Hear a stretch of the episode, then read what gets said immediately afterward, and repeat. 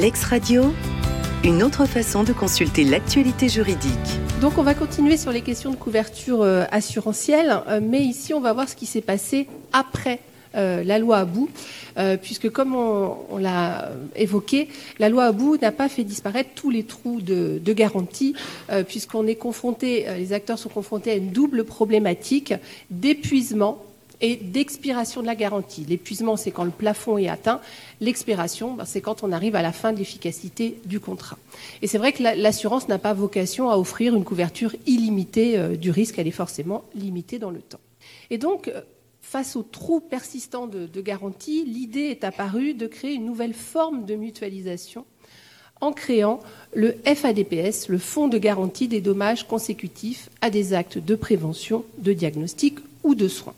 Je vais rapidement vous présenter ce fonds et ensuite évoquer certaines limites ou difficultés de, mise en œuvre et le propos sera euh, poursuivi par M. de Rochambeau. Donc tout d'abord, première partie sur la présentation de ce fameux euh, ADPS. Il a été créé par l'article 146 de la loi du 28 décembre 2011, euh, loi de finances pour 2012. Il a conduit à la création de l'article L426-1 du Code des assurances et il est détaillé dans un décret du 23 avril 2012 et un arrêté euh, du même jour. L'adoption de ce dispositif n'a pas été spécialement compliquée puisque l'Assemblée nationale et le Sénat se sont assez rapidement mis d'accord sur l'intérêt de ce dispositif. Juste pour la petite histoire, c'est euh, une proposition qui existait déjà dans la proposition de, loi Fourcade qui visait à réformer la loi HPST, mais qui a été euh, censurée par le Conseil constitutionnel considérant qu'il s'agissait d'un cavalier législatif. Voilà, C'était pour la petite histoire. Ce dispositif euh, va s'appliquer à toutes les réclamations déposées à compter du 1er janvier 2012, ainsi qu'à tous les contrats d'assurance RC médicale qui sont conclus, renouvelés ou modifiés à partir de cette même date. Ce dispositif, il a clairement un double, objet euh, être un relais en cas d'épuisement ou d'expiration de la garantie. Et on va détailler chaque point. Donc tout d'abord, le relais a un épuisement euh, de la garantie. Euh, en effet, euh, lorsque le plafond est atteint, eh bien, le FADPS va permettre la prise en charge des victimes pour la part d'indemnisation qui excède ce plafond d'assurance du professionnel de santé. S'agissant des plafonds des professionnels de santé libéraux, ça a été évoqué tout à l'heure, c'est un décret de décembre 2011, effectivement, je vous confirme Luc, qui a fixé à 8 millions d'euros par sinistre et 15 millions par année. Mais on est d'accord pour les professionnels libéraux, on va reparler dans deux secondes. Pour bien comprendre l'avancée qu'a constitué le FADPS, revenons un petit peu sur la situation antérieure.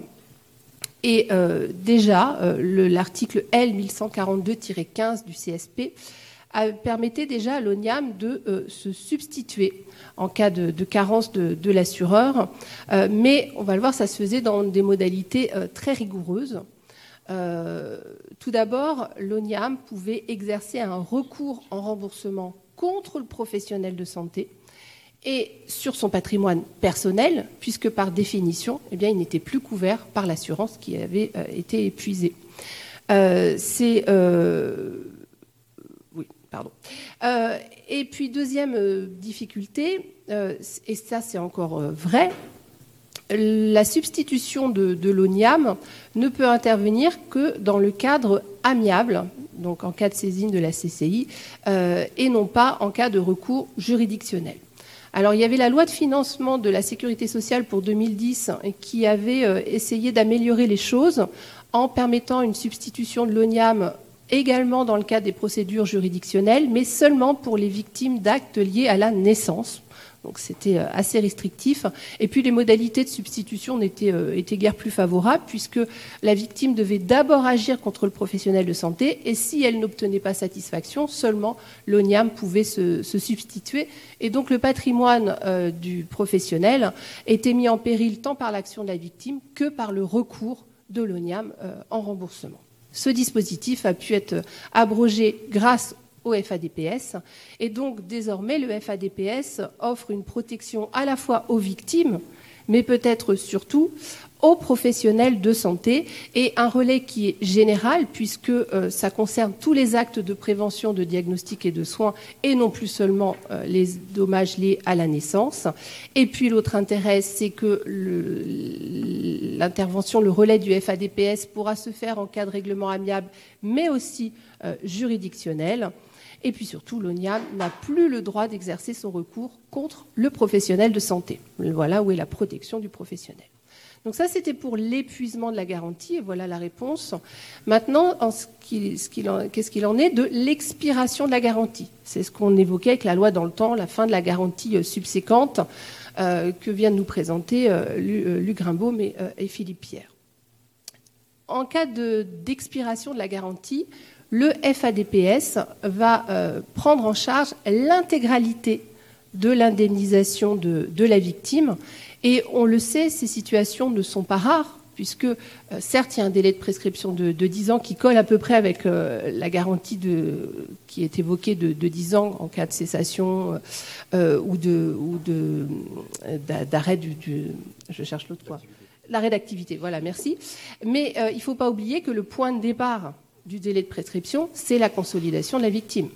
Donc on peut imaginer très bien euh, un paraplégique euh, qui euh, est consolidé peut-être qu'à 20 ans, parce que souvent on évoque 18 ans, mais non, la consolidation elle peut être plus tard, et en fait il aura encore jusqu'à ses 30 ans pour agir contre le médecin, alors que lui ne sera plus couvert par l'assurance.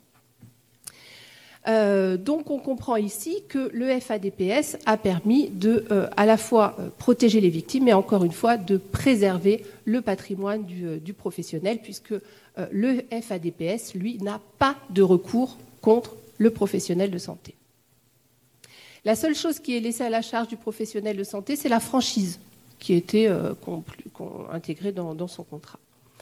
Euh, rapidement, je mentionnerai aussi que, euh, toujours sur les questions d'expiration de la garantie, la réforme a permis, euh, la réforme du FADPS a permis aussi de mettre fin à un flottement juridique sur la possibilité de substitution de, l'ONIAM en cas d'expiration de la garantie. Et ça renvoie à l'amendement que vous évoquiez, Madame, ce matin, avec une difficulté de, formulation de ce texte qui, qui laissait peser un petit peu un, doute. Donc là, les choses sont clairement prévues. L'ONIAM peut se substituer en cas d'exclusion ou d'expiration ou de, euh, je commence d'épuisement de la garantie. Euh, une fois qu'on a évoqué euh, les, modalités d'intervention du FADPF, FADPS, rappelons comment il peut, quelques précisions selon les modalités de règlement du litige. Je vous rappelle que la victime peut obtenir une indemnisation par trois voies. Euh, la voie amiable dite directe, en, en concluant une transaction directement avec l'assureur du, responsable. Une voie amiable que je qualifierais d'institutionnalisée, mes, mes étudiants connaissent ça par cœur, euh, c'est-à-dire par le biais de la saisine de la CCI, et puis évidemment la voie amiable juridictionnelle. Donc un mot à chaque fois euh, sur ces voies-là par rapport au FADPS. Tout d'abord sur le règlement amiable direct. En cas d'épuisement de la garantie, euh, l'article L426-1 grand 4 impose que le FADPS soit partie à la transaction établie entre la victime et l'assureur, faute de quoi eh bien, la transaction ne sera pas opposable et le FADPS refusera de prendre en charge cet, euh, excédent euh, au-delà du, plafond prévu.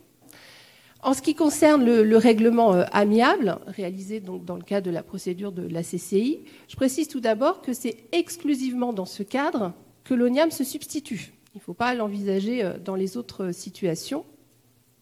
Et euh, après substitution, et donc l'ONIAM va payer, mais pourra obtenir remboursement auprès du FADPS, puisqu'il ne peut plus le faire auprès du professionnel de santé.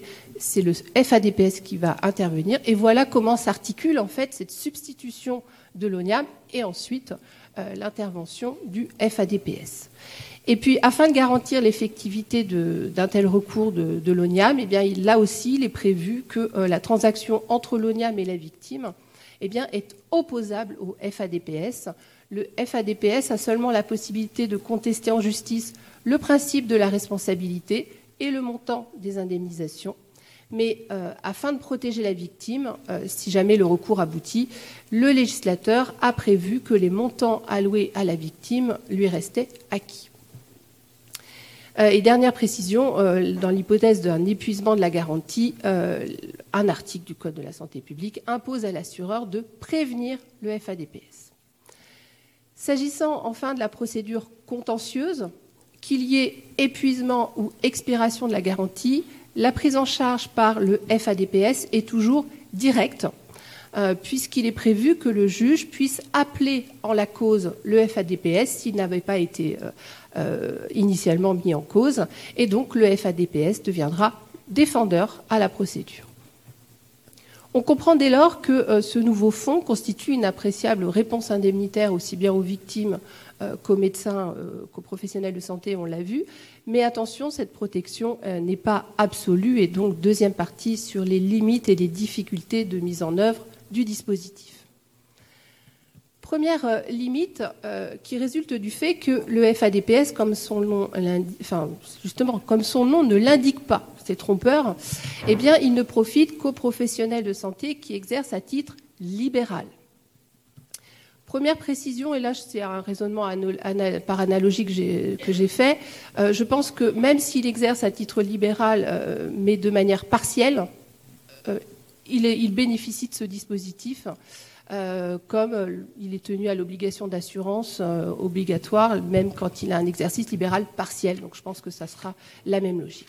Donc là, c'est pas clairement dit, mais voilà la conclusion. Par contre, ce qui est certain, c'est que sont concernés les soignants libéraux des professions médicales et paramédicales. On n'a pas fait la distinction. Et ce qui est certain également, c'est que ce FADPS ne, ne profite pas donc aux établissements de santé ni aux professionnels de santé salariés et là, la situation peut peut-être un petit peu inquiéter parce que euh, s'agissant de euh, ces, autres acteurs, eh les plafonds de garantie sont libres, contrairement à ceux des professionnels libéraux. Et donc, on peut peut-être craindre que ces, ces acteurs se laissent séduire par des garanties d'assurance pas chères, avec des plafonds bas, qui seraient assez rapidement épuisés. Dans ce cas-là, pas trop de soucis pour la victime parce qu'il y a substitution de l'ONIAM, comme j'évoquais. Mais par contre, l'ONIAM, lui, ne pourra pas se retourner contre la FADPS puisqu'il sera plus compétent. Et donc, là, on retrouve une action contre l'acteur euh, initial qui s'est assuré. Alors, pour les établissements de santé, on peut dire que c'est peut-être pas trop grave puisqu'il y a un patrimoine conséquent. Pour les professionnels euh, euh, salariés, les professionnels, oui, salariés, normalement, ils sont couverts donc ça ne devrait pas trop poser de problème, ils sont couverts par l'établissement, mais néanmoins, euh, ils restent potentiellement personnellement responsables et donc il y a quand même là aussi un risque de mise en péril du patrimoine de, de la personne assurée. Une autre limite résulte du fait que le FADPS n'est compétent qu'à l'égard des actes consécutifs à des actes de prévention, de diagnostic ou de soins.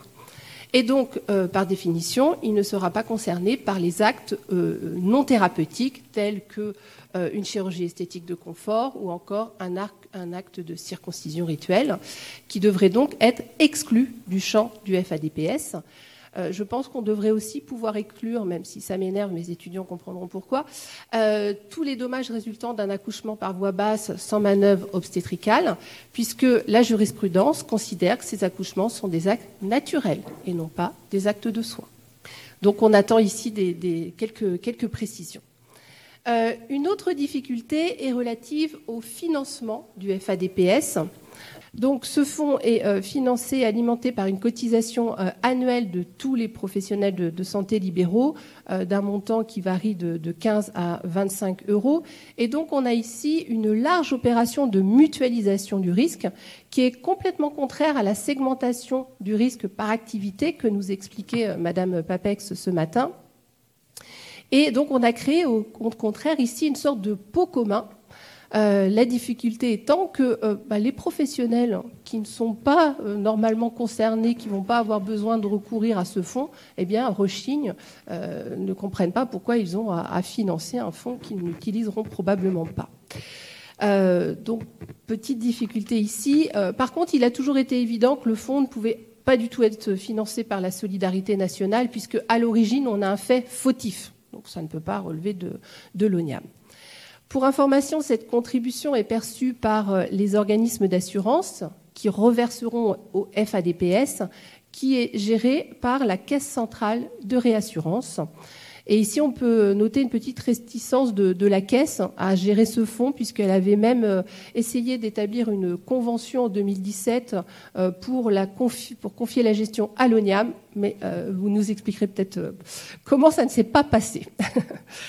autre défaut de, son fond, de ce fonds, peut-être plus indirect, c'est le fait que le dispositif n'a jamais fait l'objet d'une évaluation, alors que pourtant le principe d'une telle évaluation avait été voté. Il devait y avoir un rapport d'étape en 2014, puis en 2016.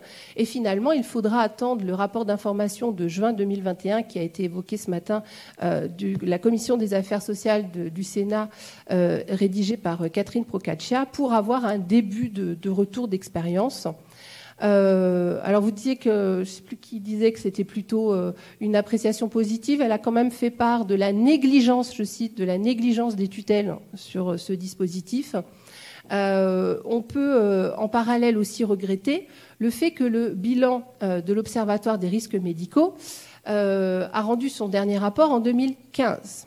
Depuis, nous n'avons rien. Et pourtant, des données d'assurance sont bien collectées par la CPR, l'autorité de contrôle prudentiel et de résolution que connaît bien M. David Noguero, euh, qui établit d'ailleurs un rapport euh, annuel euh, qui est remis au ministre, mais qui n'est pas rendu public. Et ce manque d'informations sur le risque médical, je dirais même ce défaut de transparence, nuit indiscutablement à la visibilité et à l'assurabilité du risque. Alors la sénatrice, justement, dans son rapport en 2021, a indiqué, a suggéré, a réclamé un suivi, je cite, attentif du dossier et elle a préconisé la mise en place d'un groupe de travail entre l'ONIAM et euh, la Caisse centrale de réassurance. À ma connaissance, Monsieur Leloup, je ne crois pas que ça a été fait. Euh, non, d'accord, ça n'a pas été fait. Euh, voilà, une autre difficulté. autre problème, le fait que, et c'est assez fou, le FADPS n'aurait encore rien versé aux victimes malgré sa création 2011. Euh, euh, fin 2020, il y avait une seule affaire où 40 000 euros devaient être versés, mais il y a eu un appel euh, interjeté par la Caisse centrale de réassurance, donc les choses sont bloquées. Et le reste des sinistres sont bloqués du fait de procédures judiciaires ou de demandes d'expertise. Donc c'est un peu surprenant. Dans le rapport, la sénatrice, je vous donne quelques informations, indiquait que fin 2020, soit après 9 ans euh, d'activité du fonds.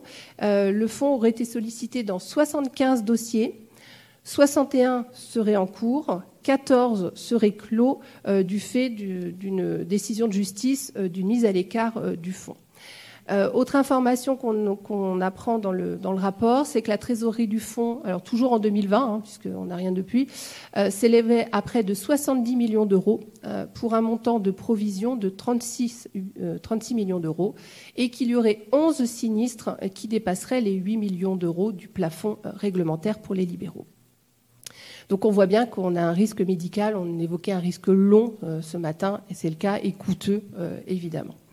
Un dernier défaut euh, résulte des trous de garantie qui sont dus à la non-rétroactivité du dispositif.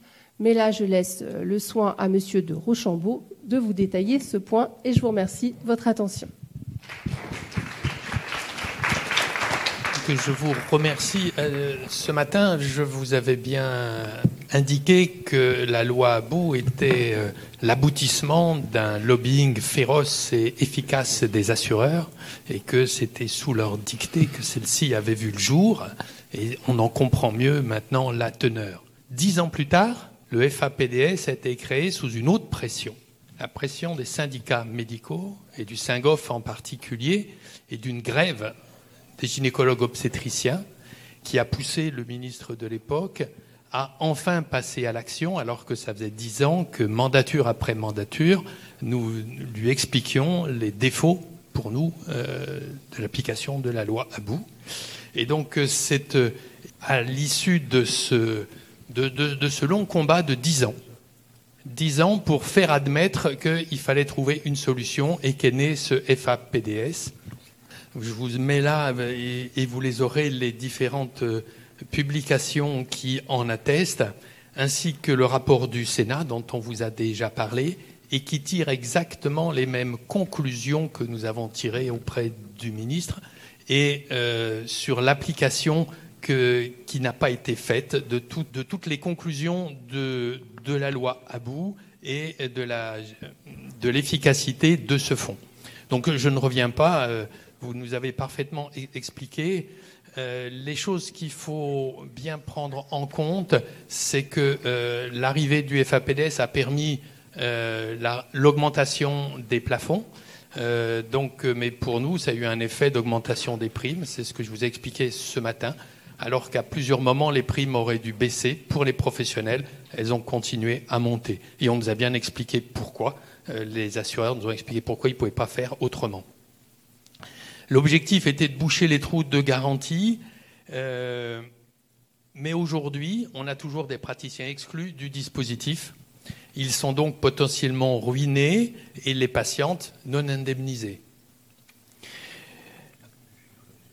On a proposé que le fonds fonctionne autrement et que cette poignée de praticiens, aujourd'hui nous en comptons cinq, donc c'est une poignée.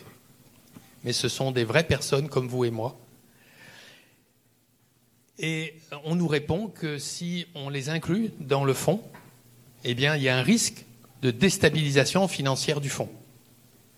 Euh, pour cinq personnes, alors qu'il y a 65 millions actuellement dans la trésorerie, et qu'en 2017, le pouvoir n'a pas hésité à mettre à la charge du fonds l'ordonnance du 27 novembre qui assure que si un assureur actuel du marché fait faillite, c'est le fonds qui subviendra aux besoins. Il ne peut pas assurer cinq affaires, mais par contre, si un assureur venait à défaillir, ce serait lui qui serait porté en garantie. Je ne comprends pas bien les échelles. Donc tout ça nous paraît être effectivement une augmentation fallacieuse, alors que quelques euros de plus sur le fonds de cotisation permettraient largement d'assurer euh, le financement. Voilà un exemple d'un confrère, gynécologue obstétricien en Seine-Saint-Denis, jugé responsable en totalité pour euh, faute dans le maniement de ses forceps en 2003. L'enfant d'aujourd'hui est handicapé à 85%, il est majeur. 20 millions d'euros seront réclamés. On pense que la transaction va se faire autour de 10 millions. Le problème, c'est qu'il est assuré à hauteur de 6. Il y a donc un défaut d'assurance de 4 millions. On utilise aujourd'hui ce cas-là pour une question prioritaire euh, de constitutionnalité au motif qu'il se trouve exclu du FAPDS ce qui est contraire au principe d'égalité devant la loi. J'y reviens dans un instant. Deuxième cas. Un gynécologue lyonnais, jugé responsable aussi d'un handicap à 80%, totalement. Il est condamné à, à, verser une provision de 700 000 euros en 2018, ce que son assureur a fait. Il est tout à fait assuré. La liquidation doit intervenir en 2024 à la majorité de la victime pour environ 10 millions d'euros. Or, il est assuré à 3 millions. Ces assureurs ont obtenu que la garantie soit montée à 6 millions du fait d'une nullité pour Dole de l'avenant qui abaisse la garantie à 3 millions. Ça, c'est une affaire entre assureurs. Mais bref, il lui reste 4 millions sur son patrimoine. On arrive en 2024. Donc ça, ce sont des confrères qui ont fait leur travail consciencieusement, qui se sont toujours assurés qui ont fait tout ce qu'on leur a demandé et le système ne fonctionne pas. Ce sont ce qu'on appelle les oubliés du FAPDS. Je vous ai montré ce matin, il y a un site euh, sur Internet que vous pouvez consulter qui en témoigne. Et qui, sont-ils? Ce sont des confrères qui ont eu des réclamations avant 2012. Et le juge fixe actuellement euh, les montants. C'est des montants très élevés. Et le fonds ne peut pas y répondre parce qu'il ne fonctionne que pour les plaintes portées après 2012, le 1er janvier 2012. C'est donc une injustice, parce que lui, il n'y peut rien. Si la plainte avait été portée le 31 décembre 2011, il était couvert. S'il est après le 1er janvier 2012, il est couvert. Avant le 31, il ne l'est pas. Une journée et son destin bascule. Simplement parce que le fait générateur n'est plus l'acte, mais la plainte. Donc la date de la plainte induit cette injustice auquel il n'y peut rien. C'est donc devant l'attaque d'un principe d'égalité que nous souhaitons euh, intervenir.